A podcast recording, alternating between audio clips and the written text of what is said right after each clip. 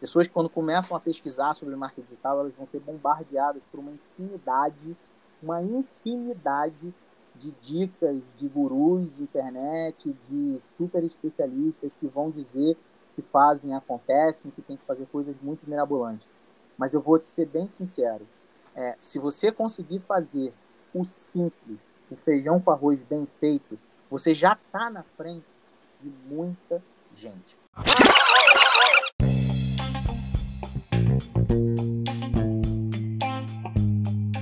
Fala pessoal, tudo bem? Eu sou o João Vitor, um dos cofundadores da Imento.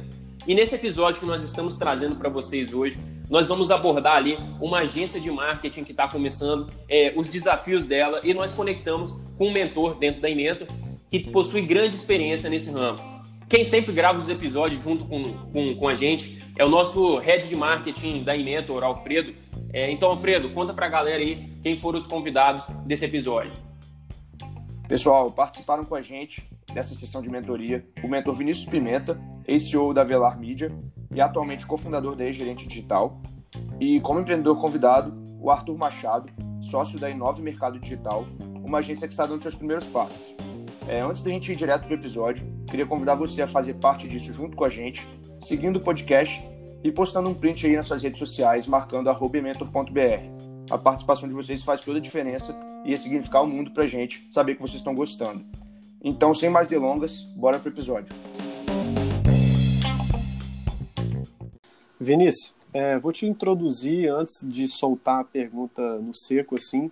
É, a gente não sabe muito bem ao certo onde a gente quer chegar como empresa, assim. É, mas a gente vê que tem demandas de várias áreas e de uma coisa a gente tem certeza, que a gente quer crescer. Então, tem muita coisa aparecendo para a gente, muitos jobs, e a gente não sabe até quando a gente pode, é, não vai, até quando a gente tem, tem mão, né, para pegar todos esses jobs. E aí a pergunta que fica é quando que eu sei que eu tenho que contratar mais uma pessoa ou mais de uma, né, para poder dar conta de todos esses jobs? Perfeito, Arthur. Bom, é, essa é uma pergunta que ela é, é, de certa forma, difícil de ser respondida sem a gente entrar mais no contexto do teu negócio que a gente vai entrar. Mas, de antemão, é preciso saber que não tem uma receita de bolo, exatamente, quando que a gente vai poder contratar. Isso precisa ser muito no sentimento do seu negócio, na visão que você tem. Mas eu posso te dar alguns exemplos de, de racionais, de, de coisas que eu vivi, e depois a gente tentar construir em cima do teu negócio. Eu vou citar um exemplo de quando eu entrei na minha primeira experiência como empreendedor, que foi na, na agência de viagens, quando eu tive aquela agência de viagens. Ah, eu era o responsável por todo o marketing.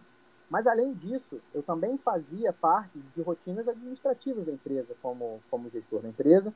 E, além disso, eu também fazia algumas partes de comercial. Então, fazer ponte entre a nossa empresa, firmar contratos com novos fornecedores, tentar pensar, é, fazer entender como é que o mercado estava reagindo, quais, é, quais eram os destinos mais procurados, tentar buscar criar pacotes, soluções de viagem que fossem interessantes para os clientes. Então, existia uma série de ações que precisavam ser feitas. E o próprio marketing da agência, que era 100% baseado em marketing digital. Então, obviamente, quando a gente começa e a gente não tem um capital gigante, um capital de giro para é, é, é, um aporte, por exemplo, de um fundo de investimento, que a gente pode se dar o luxo de fazer uma contratação de um time mais ou menos como se fosse ideal e tocar o barco aí e aceitar a operação no vermelho durante um tempo para ir crescendo, a gente precisa ser é, inteligente na hora de fazer as nossas escolhas. Então, naquele momento, na agência de viagem, é, eu terceirizei a parte de gestão das redes sociais, que era comigo desde o início, eu era sozinho. Então a gente começou a fazer a contratação. Então, é, o que isso me liberou tempo para eu fazer a parte dos, do Google Ads, que era o forte da empresa naquela época. A gente está falando aí de 2013, alguma coisa assim, era muito, muito forte. Ao, ao ponto de eu conseguir ter a, a, a especificidade de ligar e desligar campanhas para a gente ter exatamente a quantidade de pedidos de orçamento, de cotações que a gente precisava para a nossa equipe de atendimento atender dentro de um SLA de, de 24 horas. A gente chegou nesse nível. Mas eu só consegui chegar nesse nível porque eu identifiquei qual era a função, ou quais eram as funções que eu poderia abrir mão, eram necessárias de serem feitas, mas que eu poderia colocar alguém para fazer e assim liberar meu tempo. Um outro exemplo é, foi na época do e-commerce. Quando eu cheguei, a, a, equipe anterior havia sido completamente mobilizada, não estava gerando resultado, era uma equipe relativamente grande e, é, na verdade, o e-commerce ia ser descontinuado, ia encerrar o projeto. E quando eu conversei com, com o dono da empresa, ele falou: não, vamos fazer então um teste aí por três meses e a gente vê no que dá. E eu topei entrar sozinho. Mas sozinho mesmo. Significava que não tinha nem gente de expedição. Só que na época, o e-commerce fazia um pedido a cada três dias. Na realidade, eu não precisava de ninguém, porque não tinha nada. Então, eu comecei a traçar quais eram as prioridades. Eu comecei a identificar, fazer o diagnóstico, qual era quais eram os motivos porque não vendiam, etc. Eu fiz todo um estudo. E a partir do momento que as ações prioritárias de organização, de mudança de plataforma, etc., marketing, cadastro de produto, tudo isso foi funcionando, começou a chegar pedidos, logo eu já tinha no meu planejamento que a primeira pessoa que eu ia contratar, obviamente, era alguém de expedição. Começou a cair os pedidos, é, numa frequência maior, já era sinal para eu contratar alguém de expedição, e assim foi com todas as outras funções.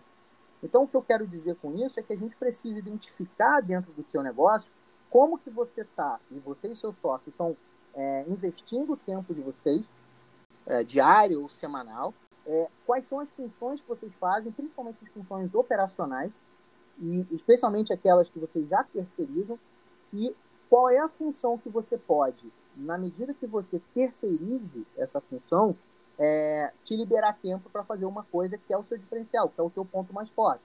Ah, você é especialista em performance. Então não, não, não, não faz sentido você perder tempo fazendo arte de postagem de Instagram.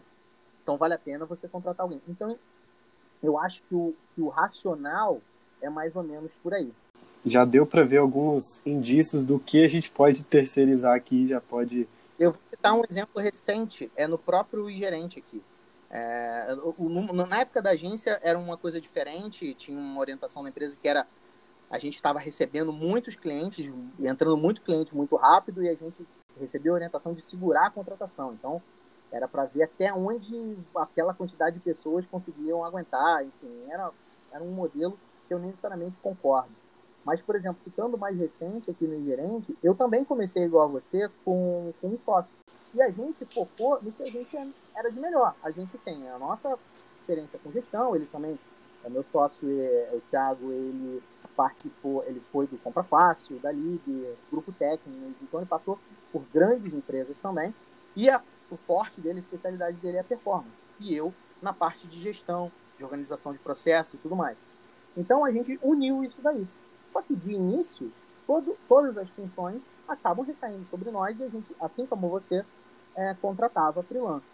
E aí a gente começou a entender se a gente tivesse que contratar, onde que a gente ganharia mais tempo? Onde a gente também, além de ganhar tempo, onde a gente conseguiria oferecer é, o melhor resultado para o cliente. E a gente, por exemplo, identificou que no nosso caso, especificamente aqui, a gente agregando um designer in-house, a gente conseguiria oferecer uma coisa mais bacana para o nosso cliente, porque até então, como era freelance, a gente não conseguia é, ter tanta flexibilidade, a gente tem que passar para um freelancer, ele tem um prazo para colocar, então a gente vendia os serviços para o cliente que era um número limitado de artes. Então, se o cara quisesse é, fazer uma campanha extra naquele mês, ele tinha que pagar aquele extra.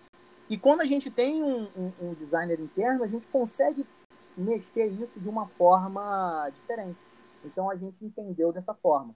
Então, não é uma receita de bolo, mas o importante é a gente tentar entender como você está investindo o seu tempo nesse momento dentro da sua empresa, você e seu sócio, quais são as funções principais que vocês estão desempenhando e, é, com base nisso, tentar entender quais as funções a gente pode delegar para alguém que vão liberar mais tempo para você fazer aquilo que você precisa fazer. Que no caso de um gestor também passa pela parte comercial.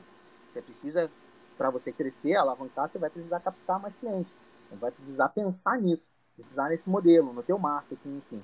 Então, é, é isso que a gente tem que Beleza? Beleza, Vinícius. É, eu vou, vou contar um pouco para você da realidade, então, do que, que a gente está vivendo. eu e o Thiago, que é o meu sócio, a gente é estudante ainda, a gente estuda na UFS. Então antes a gente dedicava um full time, né, para a empresa, e agora a gente está entrando no, no, modelo que a gente só vai poder dedicar ou a parte da manhã, ou a parte da tarde, ou até mesmo da noite.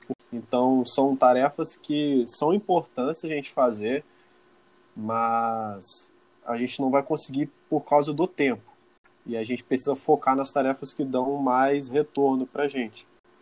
Yeah. O que me está me parecendo aqui é que vocês querem, uh, de certa forma, é, encontrar um equilíbrio entre uh, tocar aí a graduação de vocês, uh, que tudo bem, é justo, e manter uma empresa funcionando com um objetivo de crescimento. É, de cara já é um desafio bem grande, bem, é, bem interessante, porque é, em geral você escuta muito por aí é, vários desses influenciadores dizendo que você tem que enfiar as caras, tem uns até que dizem que você tem que largar a faculdade ou nem fazer faculdade. E você está querendo justamente nesse equilíbrio. Eu acho que se faz sentido para você, tudo bem. Então, logicamente, você vai começar a ter que abrir mão de algumas coisas. Então, eventualmente, para manter o teu negócio funcionando enquanto você está na tua graduação, você vai ter que colocar pessoas que façam as tarefas e ou abrir mão de um certo faturamento, de ganhar um pouco menos, que você vai ter que remunerar essa pessoa, ou encontrar uma forma de captar mais clientes, mas entrar nesse mesmo ciclo é, vicioso aí de pouco tempo para muito para muita entrega, né? Então acho que primeiro de tudo fica claro que a gente precisa entender quais são os objetivos do seu negócio. E é o primeiro passo para a gente entender, né? Até porque a ideia da mentoria aqui, né, é ajudar você a construir seu caminho. A gente é, descobrir as melhores práticas para você, para que você encontre os seus objetivos. Então, para isso, a gente precisa entender quais são os obje seus objetivos. Quando a gente fala de crescer uma empresa, escalar uma empresa, a gente tem que ter algum tipo de meta, alguma coisa que vá é, é, quantificar esse crescimento. Porque pegar um cliente ou dois, você está crescendo, mas é isso que você precisa? Isso é real? Isso é você consegue fazer isso com a disponibilidade de tempo que você tem? Então, primeiro de tudo, cara, isso não é tão simples de definir um objetivo. Parece fácil. Ah, eu quero crescer, eu quero. Mas beleza, onde é que a gente quer chegar? Então, isso é até uma, uma conversa que você é, precisa ter é, direto com o teu sócio. É, vocês precisam debater profundamente qual é a visão do negócio de vocês, no longo prazo. Então, cara, onde é que a gente quer estar daqui a um, dois, três, cinco anos? Como é a sua visão? Com base, inclusive, no que vocês estão olhando, vendo de mercado aí. É, com, com, qual é a disponibilidade que a gente tem para fazer isso? Qual é a disponibilidade, inclusive, de recursos para a gente fazer isso? Então, primeiro de tudo, a gente vai ter que conversar a respeito desses objetivos. Uma vez que a gente define o objetivo do seu negócio, que pode ser é, crescer exponencialmente, pode ser manter o meu negócio nesse patamar atual ou crescer organicamente enquanto eu toco a minha graduação.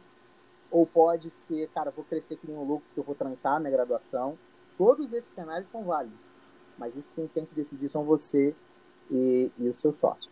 Tá? Então, primeiro a gente vai definir o objetivo. O que, que você quer da sua empresa? O que, que ela significa para você? Tá? Tá. Uma vez que vocês desco vão descobrir esse objetivo, a gente vai começar a traçar as metas para o negócio. E as metas para o negócio, elas não são simplesmente vender mais. Toda meta que a gente define, ela precisa ser útil para que a tomada de decisão é, ocorra. De que forma a gente pode ser? Um dos modelos de metas que são mais interessantes que a gente pode utilizar é o conceito de metas SMART. O que são metas SMART?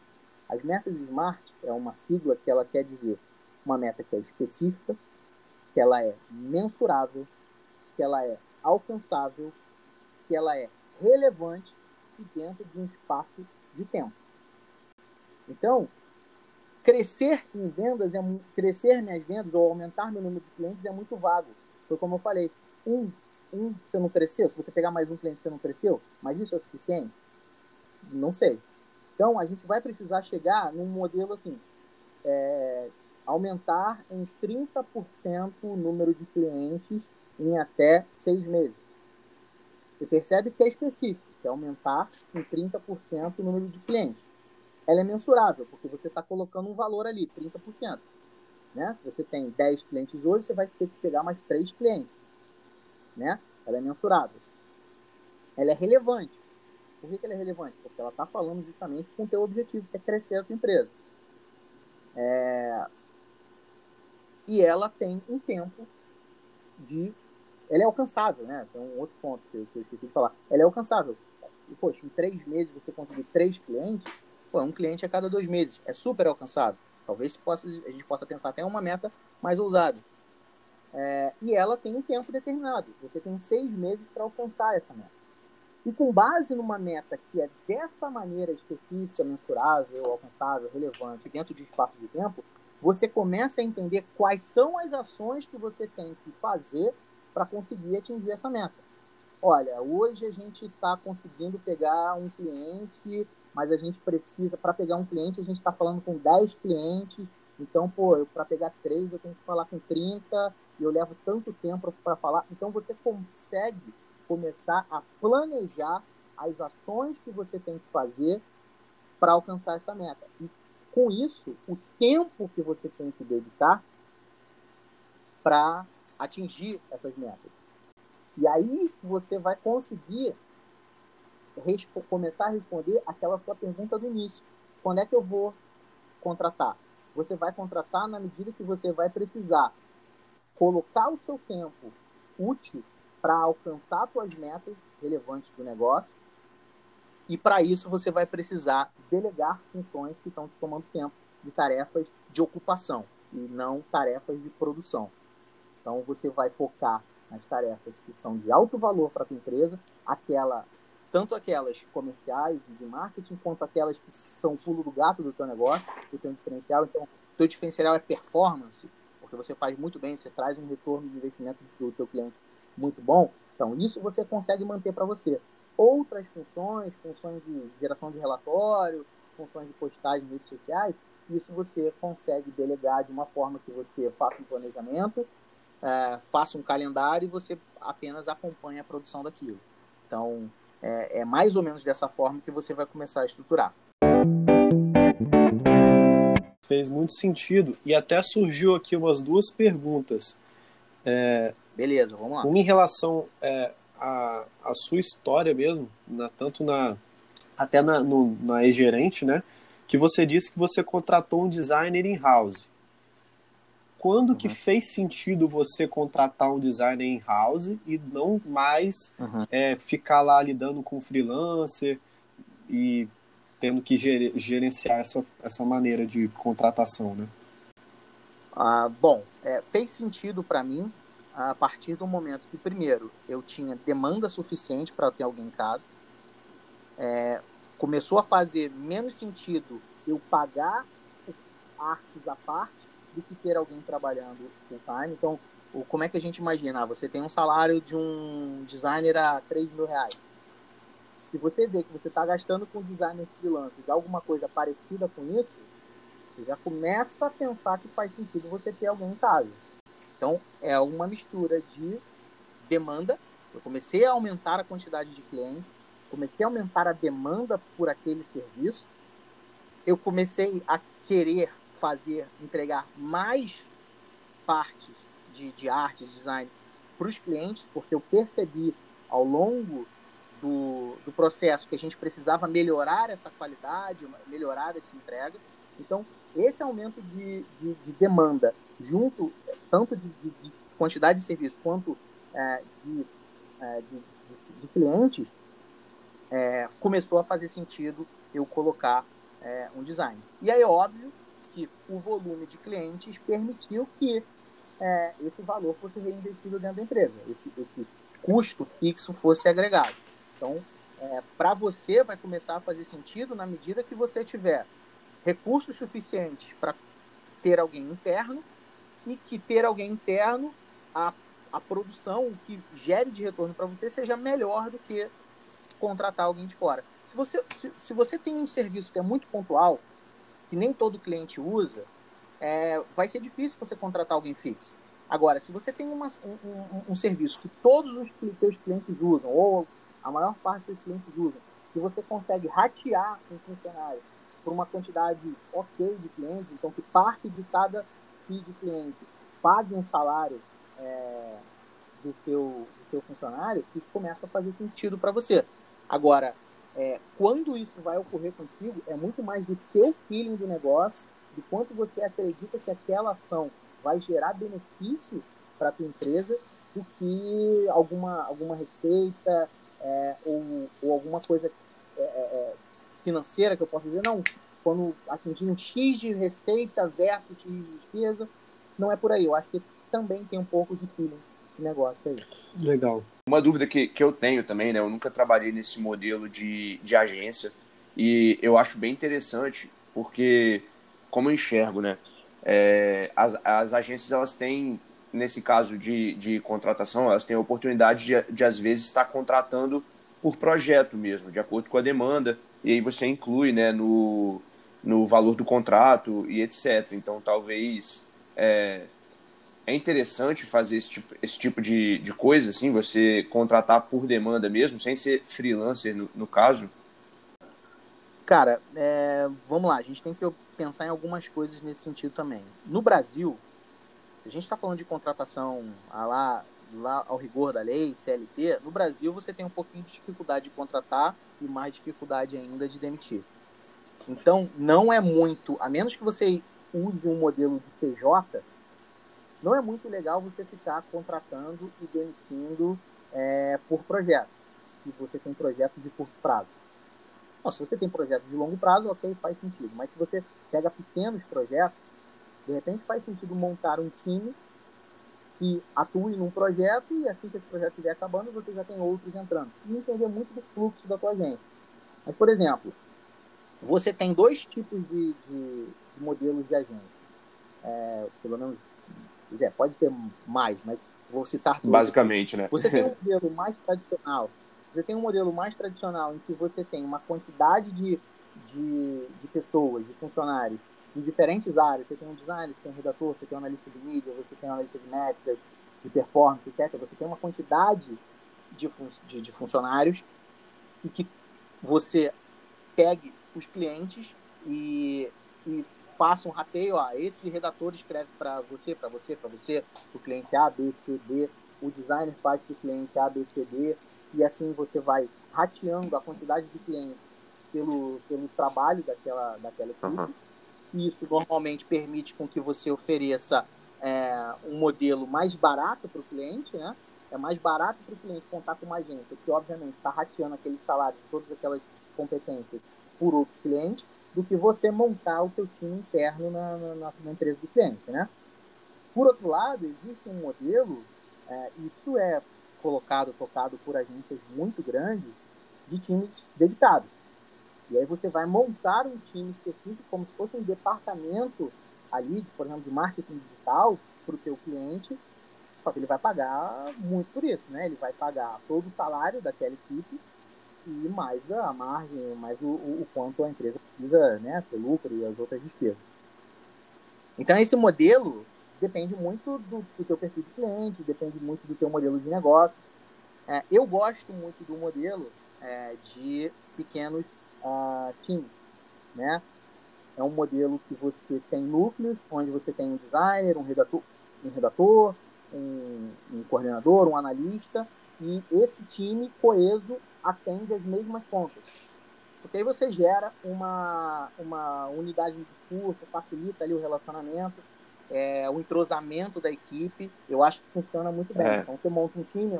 Lá, Gosto também. Você, a, a tua especialidade é inbound marketing. Então você sabe que todos os clientes que vão entrar em inbound marketing eles precisam basicamente do mesmo, dos mesmos perfis uh, de, uh, de competências, né? de, de funcionários. Então você monta time completo, como se você fosse uh, montar para sua empresa, e você faz esse mesmo time atender os mesmos clientes. Uma vez que esse time já está atendendo uma quantidade de, de clientes suficiente, você consegue estruturar um segundo time para atender novos clientes. Então você consegue tanto criar um entrosamento daquele time, como você consegue dar uma qualidade. E você vai montando times de acordo até com características pessoais. Você tem profissionais diferentes. Então você tem um designer que gosta, que é melhor com trabalhos que são mais artísticos, outro com trabalhos mais corporativos. E aí você vai segmentando os teus clientes, claro uma vez que você já tenha uma, uma carteira de clientes que justifique, você vai segmentando os clientes, criando times que conversem melhor com cada estilo de cliente. Então, é um modelo que funciona bem, funcionou lá na, na agência, quando, quando eu tive lá, e é um modelo que eu acredito bastante. Legal. Alfredo, gostei muito do que você comentou e até gerou um insight aqui, porque eu e o Thiago, hoje somos só nós dois, a gente contrata alguns freelas. E a gente se divide da seguinte maneira: eu fico com os clientes de e-commerce e ele fica com os negócios locais. E aí, ele, o Thiago, ele trouxe uma. O Thiago, que é meu sócio, ele trouxe uma, o seguinte questionamento: e se todos os clientes fossem de, de nós dois, sabe? A gente não teria essa divisão, a gente poderia ter uma visão do, dos processos. É, até é como se a gente estivesse fazendo um time multidisciplinar, né? A gente pode botar desse, dessa forma. Vinícius, você vê isso é, sendo mais produtivo de acordo com as suas experiências passadas, né? Cara, difícil, difícil dizer se vai ser mais produtivo, porque eu não conheço exatamente o trabalho de vocês. Mas eu posso citar um exemplo meu. O gerente é assim. É, eu e meu sócio, principalmente, a gente, os clientes que a gente toca é, pessoalmente, nós tocamos juntos, porque a gente tem é, competências é, complementares, né? A gente dividiu as tarefas dentro da empresa de forma que a gente se complemente.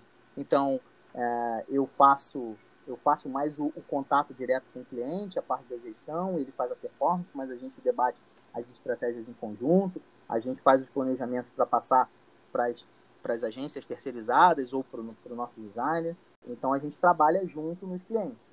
É, eu acho que faz sentido é, que os donos do negócio eles estejam na ponta do negócio, principalmente no início. Que vocês estão testando, estão validando o teu, o, a, o teu conceito. Vocês estão trazendo é, para o mercado esse conceito de olhar o negócio local, é, é, o Google Meu Negócio lá, que maioria, muita gente nem olha e é super bacana que vocês trouxeram isso. É, eu acho que faz sentido vocês terem um pulso geral é, dos negócios, né, dos clientes, é, para validar a tese, da mesma forma como a gente fez. Quando a gente começou, pegou o nosso primeiro cliente, que inclusive é o nosso maior case hoje, é, a gente já fez dessa forma. A gente tocou, a gente tinha as nossas ideias do que, que ia ser o gerente e começou a colocar em prática. E é óbvio que ao longo do tempo a gente vai fazendo ajustes. Aí a gente veio, fez ajustes com esse cliente, quando entrou o segundo a gente tentou fazer a mesma coisa, mas esse segundo tem algumas coisas mais específicas, a gente tem que adaptar, entra um terceiro com algumas diferenças, um quarto, um quinto, e aí vai. Só que quando você está junto, os donos do negócio, principalmente com competências complementares, vocês conseguem de uma forma rápida, coesa, eficiente, perceberem essa diferença. Se, você, se ele está tocando metade dos clientes, você está tocando a outra metade, e vocês não se conversam, vocês são, seriam como se fossem duas unidades de negócio separadas dentro da mesma empresa. E aí você não sabe o que está fazendo direito lá, o que está funcionando, e se chega um momento que, pô, ele precisa tirar férias, ou ele por algum momento precisa se ausentar, você não consegue é, fazer o trabalho dele, não tem ninguém para su suprir o trabalho dele, você não consegue debater junto se o trabalho dele está sendo eficiente, ele não consegue debater se o seu trabalho está sendo eficiente. Então eu acho que faz sentido, sim, principalmente num estágio inicial do negócio, um negócio que começa pequeno, com menos investimento, só tem dois sócios, e eles tocam o negócio sozinho, eu acho que é a maior sinergia possível que vocês puderem dar é, na minha opinião, vai ser melhor para o negócio. No meu caso, funcionou bem. Pô, que bom. É, eu queria saber um pouco mais assim do, do seu caso. A gerente, ela é a mesma de como ela começou, assim, o modelo de negócio dela? Sim e não. Ah, na verdade, o que, que, que, a gente, que, que a gente imaginou ali, né? Qual é o nosso, qual é o nosso, nossa tese do, do negócio? A maior parte dos pequenos e médios clientes, eles não têm uma estrutura de marketing interna que, que eles possam utilizar para gerar resultados. E, na verdade, o tem é a peça fundamental para gerar o resultado, que é o gestor, seja do e-commerce, seja o gestor do marketing digital. Que é esse cara que vai traçar os objetivos, vai traçar metas, vai montar perfil da equipe, vai fazer a gestão da equipe, é o cara que entende de marketing, é o cara que vai saber medir os resultados, enfim. E essas empresas não têm, principalmente porque você é um cara muito caro. Um profissional de marketing, um gerente de e-commerce que a gente esteja falando, ele vai custar 7, 8, 9, 10, 12 mil reais, dependendo do, da, da, empresa, do porte. Isso no CLT, você dobra o valor aí de encargos, para os pequenos e médios negócios acaba sendo preditivo. Então a nossa visão de negócio era servir como, como essa figura do gestor do e-commerce ou gestor do marketing digital da empresa, mas abraçando assim como um todo uma, a empresa é, é, sendo assim eventualmente até participando de reuniões entre os setores da empresa como a, a figura do gestor de marketing. Na realidade, colocando isso em prática, nem sempre é muito fácil. Nem toda empresa está é, tá preparada para isso, nem toda empresa está disponível e às vezes você encontra algumas resistências dentro de empresas de pessoas que estão lá e tão, podem se sentir preteridas. É sempre muito complicado você se colocar sendo da empresa, mas sendo ao mesmo tempo uma, uma outra empresa. Então, nem, nem sempre todo negócio a gente consegue atuar da mesma forma. E tá tudo bem. Tem, tem negócios que a gente atua muito presente, por acaso é, são os negócios que têm o maior retorno. Esse nosso cliente, que é o maior case que a gente tem, é um fabricante nacional. É, ele, a gente conseguiu tá muito próximo dele, isso gerou mais resultado. E outros clientes a gente faz muito mais o papel de consultor, mas mais externo, onde a gente coloca nossas opiniões, diz o que fazer e não necessariamente ele bota em prática. Então, isso é, vai muito de cliente para cliente.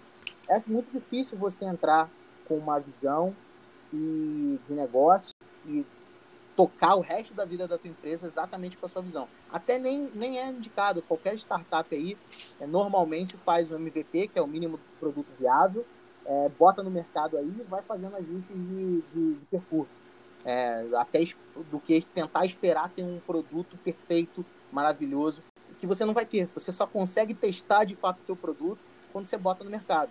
Então, a nossa essência é a mesma desde sempre, a gente continua atuando, mas a gente já aprendeu que nem sempre em todos os clientes a gente vai conseguir atuar da mesma forma. Sobre clientes, sobre o cliente ideal. É, a gente tem alguns clientes ideais, eu digo, no nosso dentro dos nossos parceiros, né? Porém, tem alguns clientes que não faz tanto sentido a gente continuar. E da mesma forma, durante a prospecção, a gente está em busca do, dos clientes ideais, porém está aparecendo, tá aparecendo muito dos clientes que não são ideais para a gente. E Perfeito. normalmente a gente, não, a gente fica em dúvida se a gente, pô, vamos pegar esse, esse, esse job, essa demanda, talvez atrapalhar um pouco da nossa busca do cliente ideal, porém vai gerar essa, essa receita meio que instantânea para a gente. Você, será que você poderia me dar uma luz assim do que, que eu posso procurar fazer nos próximos passos? Se eu consigo, continuo a busca do cliente ideal ou vou pegando jobs mais que não sejam tão ideais assim? Cara, assim, é uma pergunta excelente que é uma, acho que é uma dúvida que a maioria é, dos empreendedores passa, né? E eu não sei se tem uma resposta fácil por isso, para isso, né? Ah, quando você tem um cliente ideal, você traçou que aquele é o cliente ideal porque ele é o que te traz o melhor resultado com o menor trabalho. Isso é aí. Isso que ele é o cliente ideal. Mas a vida não é esse gelado, né? Nem sempre a gente pode operar 100% nas condições normais de temperatura e pressão em alguns momentos, você, dependendo da estratégia do teu negócio ou da tua situação, você vai ter que abrir mão é, para, por exemplo, como você falou, gerar receita. Então, é muito da tua necessidade. Cara, você tem que, se, você tem que pensar o seguinte: eu preciso de fato desse cliente, vai ser bom para mim só porque eu vou pegar um dinheirinho, ou vai ser bom para mim porque eu preciso desse dinheiro para reinvestir no meu negócio, ou para, cara, para tirar para mim, porque pô, a empresa está tocando esses meses aí, está no vermelho, então a tábua vai ser bom, vai me dar trabalho. Então vai muito da tua necessidade. Em geral, se você pode escolher, você tem a condição, você pode se dar ao luxo de escolher não ter clientes fora do seu perfil de cliente ideal, é melhor. Não tenha dúvida disso. Inclusive, se você for, até vou deixar como indicação de leitura, tem um livro é Customer Success, é, do Dan Steinman. É, como as empresas inovadoras descobriram que a melhor forma de aumentar a receita é garantir o sucesso dos clientes. E esse, esse, e esse livro, nesse, ele, ele fala de diversas coisas, né? De, é, principalmente do sucesso do cliente, mas o sucesso do cliente começa na escolha desse cliente. Com certeza. Muitas vezes não vale a pena você fechar com um cliente porque ele vai te dar muito trabalho e vai te dar muito pouco retorno ao ponto de prejudicar outros clientes. E eu tenho experiências disso muito claras, não no gerente, felizmente, mas na agência, antes, quando a gente estava, é, nessa, nesse afã da, da agência de querer crescer muito rápido, acelerado, não tinha muito um parâmetro, muitas vezes, para o que entrava. Então, às vezes, entravam clientes de forma muito torta, com uma expectativa lá no alto, porque o marketing da agência era muito forte, mas com um escopo muito ruim e que para gerar resultado naquele escopo, que era ruim, que era o que a empresa poderia pagar, porque ela não estava nem no perfil de cliente dele. Então ele tinha um perfil que o cliente tinha, tinha que ser capaz de pagar X mil. E aí, para conseguir colocar um cliente a qualquer momento, qualquer maneira, cortavam o, o, o tamanho do, do, do, escopo de serviços para ficar aquilo ali mais barato e poder, o cliente poder fechar. Mas aí, às vezes, entrava um projeto muito capenga, que para você dar resultado era um negócio muito longo prazo. E o cliente esperava aquele retorno maravilhoso da propaganda. Então você gerava um cliente super ansioso, gerava ponto de contato no, no, no atendimento muito frequente, reclamação e no, no, final das contas não botava dinheiro para dentro de casa. Ou era muito pouco. Então simplesmente aquele cliente não valia a pena. Por outro lado, naquele momento, a empresa estava mais preocupada em colocar clientes, fazer uma carteira, colocar, dizer que atendia isso e aquilo, ou quanto quantos é, milhares ou milhões de reais já tem firmado em contratos, eram objetivos de negócio. Eu, particularmente, como eu prezo muito pela minha tranquilidade mental e tudo mais, eu, muitas vezes, eu prefiro não insistir com um cliente que eu sei que é um cliente problemático. Então, para esse cliente que hoje não vale a pena para você se manter no seu negócio, eventualmente você vai ter que fazer um reajuste de preço que vale a pena. E aí esse cliente não vai mais contar contigo. Então, se você hoje cobra mil reais e o cliente te dá muito trabalho, você iguala esse cliente aos outros clientes ideais em termos de valor. Se ele pagar, ele passa a valer a pena, porque ele te dá o trabalho, mas ele te paga o suficiente. Se ele não te paga o suficiente, ele te dá muito trabalho, claramente você está deixando dinheiro na mesa que você poderia, no lugar dele, estar tá com um cliente ideal seu. Agora, se você está vendendo o almoço para comprar a janta, meu amigo, aí você tem que pegar qualquer coisa para botar esse dinheiro para dentro, respirar, colocar a cabeça para fora d'água e aí sim você vai depurando ao longo do tempo seus clientes. Então, o que, a, a minha dica para você é pensar exatamente no, no teu momento. Você precisa pegar clientes que não são ideais seus, se faz sentido ou se não faz. Aí, cara, esse realmente é uma decisão que cabe muito mais a vocês como é, é, donos de negócio do que para mim, né, do, ou do mentor, ou alguém que possa opinar. Eu, particularmente, sempre que posso, evito clientes fora do perfil é, de, de, trabalho do, do, da minha empresa. Perfeito. É, recentemente eu vi um, é, uma frase, né, eu li no livro do Russell Brunson, e ele até comentou que você tem que escolher os clientes que você queria trabalhar com eles e não prestar serviço, porque é, quando você muda essa chave de querer trabalhar com uma pessoa, você não vai escolher qualquer pessoa. Não, e tem outra coisa também que, que impacta, né? Quando você tem um cliente, a gente trabalha, eu também trabalho, a gente trabalha muito com performance, né? E o que dá tesão de trabalhar muitas vezes com isso é quando você está vendo a performance acontecer, quando você está vendo o resultado. Com certeza. Quando você pega um cliente que ele está interessado, ele ouve o que você está falando, ele investe, ele te entrega produto, ele te entrega condição, pô, você consegue fazer um marketing bacana, ele está solícito e aberto, pô, dá prazer de trabalhar com esse cliente. Você se sente motivado a dar resultado para ele. Ao passo que você pega um cliente que é murrinha, o cara que é chato, que pega no pé de qualquer pontinho, qualquer pequeno erro que acontece, cara. As pessoas, nós somos humanos, a gente erra. Tu erra uma vírgula numa postagem, o cara vem encher a tua paciência. É, cara, isso daí faz o, o, o efeito inverso, que joga para baixo você já começa a, sabe, a não querer falar com ele, vai ter a tua reunião de, de, de relatório, pô, é, é, aquele dia que você vai conversar com o cara, você não vai apresentar o relatório legal, você não vai conseguir, você não vai ter tesão de pensar em estratégias para esse cara ir bem, entendeu? Então, tudo isso tem que botar na conta, porque no, no fim da linha, no fim do dia, é muito sobre também o que você quer para tua vida. Você querer ter prazer no teu trabalho significa que você está satisfeito e que a gente, como prestador de serviço, a gente tem que estar tá sentindo prazer em gerar resultado para os nossos clientes. E se a gente tem um cliente que a gente não está assim, cara, na boa, não vale a pena estar tá com esse cliente, a menos que não tenha alternativa. Aí tudo bem. Mas se tem, a gente evita. É aquele momento que você não quer nem abrir a plataforma, né? De anúncios para. Pois é. Que você então, sabe então, que. Aqui... Exatamente. Você não tem nem vontade legal, de trabalhar para aquele cara. É, e mal comparando, é como você estivesse trabalhando, você estivesse empregado numa empresa onde você justamente não queria trabalhar. Você está numa empresa que, pô, você não se sente bem, o ambiente não é legal, você ganha pouco, o ambiente é ruim e tudo mais. Você não tem a mesmo, mesma vontade de trabalhar que se você estiver numa empresa trabalhando em que você tem um ambiente de trabalho bacana, que você tem possibilidade de crescimento, faz, faz totalmente diferença para um profissional o, o, aquele ambiente, o entorno, o contexto. Então é a mesma coisa que você tem que trabalhar na sua empresa em relação aos seus clientes.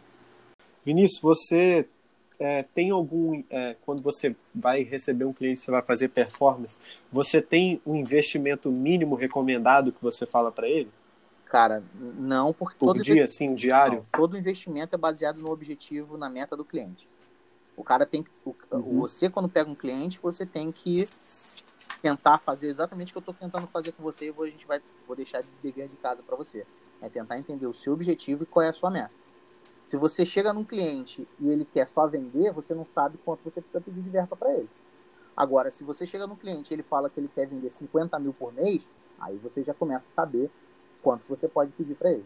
Óbvio que, tá, numa maneira geral, a gente sabe que a gente não pode também ter uma verba muito, muito reduzida, que você não consegue nem ter, é, é, diluir essa verba ao longo dos 30 dias do mês, você não consegue fazer testes suficientes, que são super importantes, é, principalmente no início para a otimização de campanha. Então você tem que ter um patamar mínimo. Então, assim, não consigo enxergar, dependendo, se for um cliente muito pequeno, eu não consigo enxergar menos de mil reais para fazer um canal, ou Google, ou Facebook. Não consigo enxergar menos de dois, três mil reais para tentar começar em dois canais. Mas, assim, como eu falei, tudo depende do objetivo, do tamanho, do porte do cliente. É, não é uma receita de bolo. Então, é sempre atrelar o investimento ao resultado, porque isso também educa o seu cliente. Você passa a educar ele, porque o cara, o, o, cara também tem que pensar, o seu cliente, ele também tem que pensar que o retorno dele é propor, proporcional ao investimento. O cara não pode querer depois chegar para você, ah, não, mas eu vou, não vou, eu vou encerrar contigo porque eu não tô, você não está me dando o resultado. Não, eu estou te dando resultado. Estou tô te dando um ROA de 10 aqui, mas você só bota mil reais, eu estou te dando 10 mil. Ah, mas eu queria vender 100. Tem que investir mais. Então, é preciso que seja muito claro para você e para o cliente as, as responsabilidades e deveres e o quanto que o resultado que ele quer vai estar atrelado ao investimento. Marketing digital não tem mais. Muita gente tem, Sim. muito cliente tem a, a percepção errada de um e-commerce, principalmente de um e-commerce, ou de investimento em marketing digital, que é muito barato, que vai trazer um retorno absurdo com baixíssimo investimento.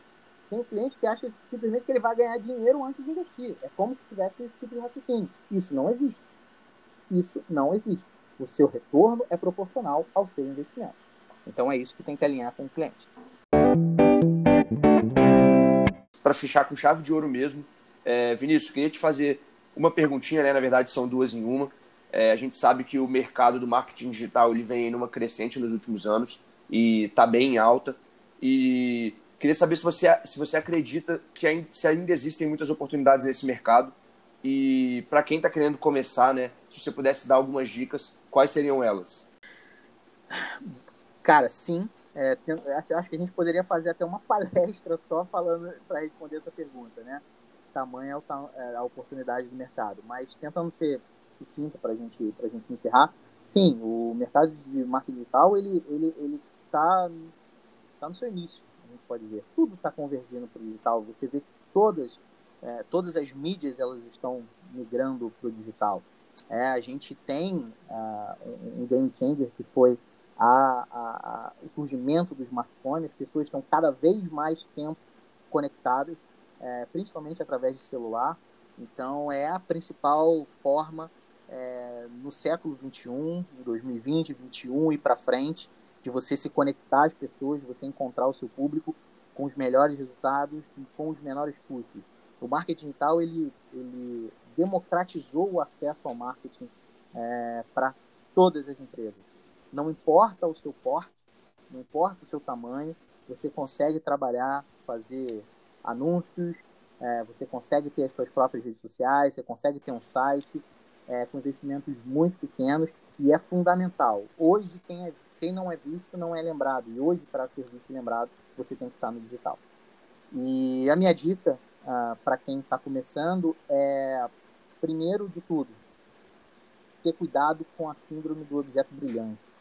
Nem tudo que reluz é ouro.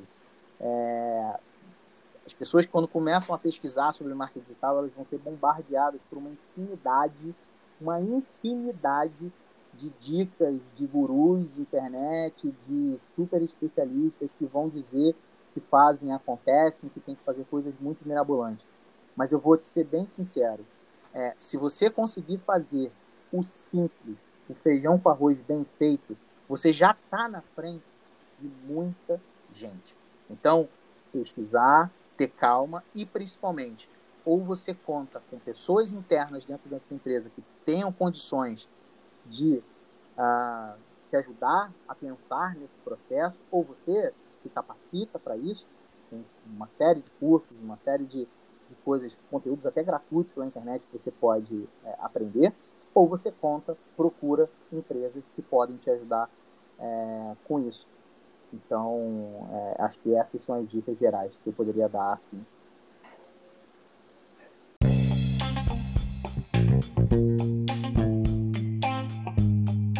Chegamos ao final do episódio. E se você curtiu, ou se esse episódio te trouxe algum insight, deixe a gente saber postando o print no seu stories e marcando a gente nas redes sociais, mentor.br. A cada sessão de mentoria promovida pelo Mentor, damos um passo para mais perto da nossa missão de democratizar a mentoria no Brasil.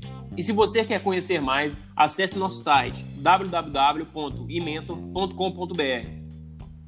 E quer ter a chance de participar como convidado de um episódio do Mentor Cash? Clique no link na descrição e inscreva-se. A gente se vê no próximo episódio do Mentor Cash.